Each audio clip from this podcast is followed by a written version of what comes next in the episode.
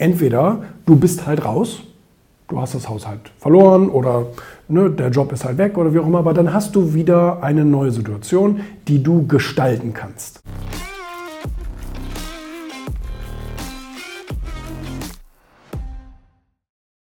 Ich glaube, dass Kontrolle auch irgendwie so ein negativer Begriff ist. Das merke ich auch auf Social Media, wenn, wenn wir da zum Beispiel diesen, diesen Spruch gepostet haben, kämpfe stets um die Kontrolle überall.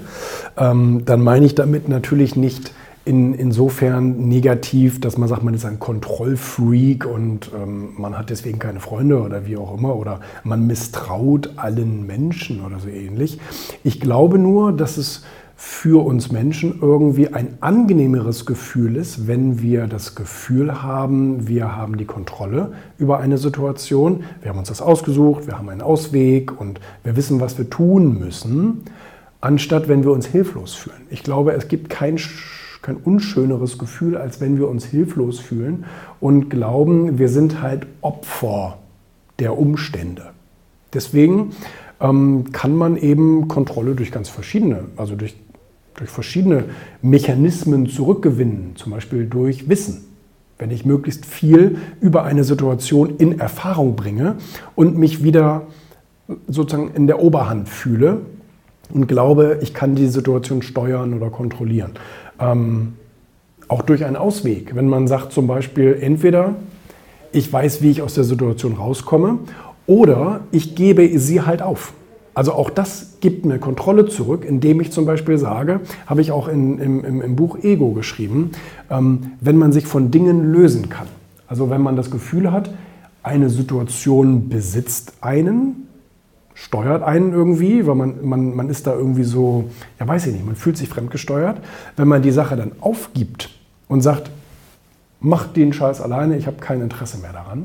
Ob das ein Job ist, ob das dein Haus ist, ob, ganz egal, eine Freundschaft und so weiter.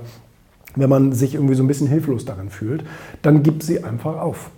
Dann können nämlich entweder zwei Dinge passieren. Entweder du bist halt raus, du hast das Haus halt verloren oder ne, der Job ist halt weg oder wie auch immer, aber dann hast du wieder eine neue Situation, die du gestalten kannst. Oder es passiert was, äh, was anderes und das passiert sogar häufiger, dass die Gegenseite oder die Situation oder wie auch immer sich dann zu deinen Gunsten entwickelt. Weil du hast demjenigen das Druckmittel entzogen, das Druckmittel nämlich, dass du abhängig bist. Indem du dich unabhängig gemacht hast, hat derjenige sein Druckmittel verloren. Nimm mal zum Beispiel, was weiß ich, ähm, deine Bank will dein Haus haben oder was auch immer. Ähm, äh, passiert ja äh, häufig. Und äh, dann so sagst du, dann bitteschön. Dann hat die Gegenseite auf einmal kein Druckmittel mehr, womit sie dich gängeln kann. Und jetzt sagen sie, okay, ähm, ja, nee, so haben wir uns das jetzt nicht vorgestellt. Dann, was ist denn Ihr Vorschlag?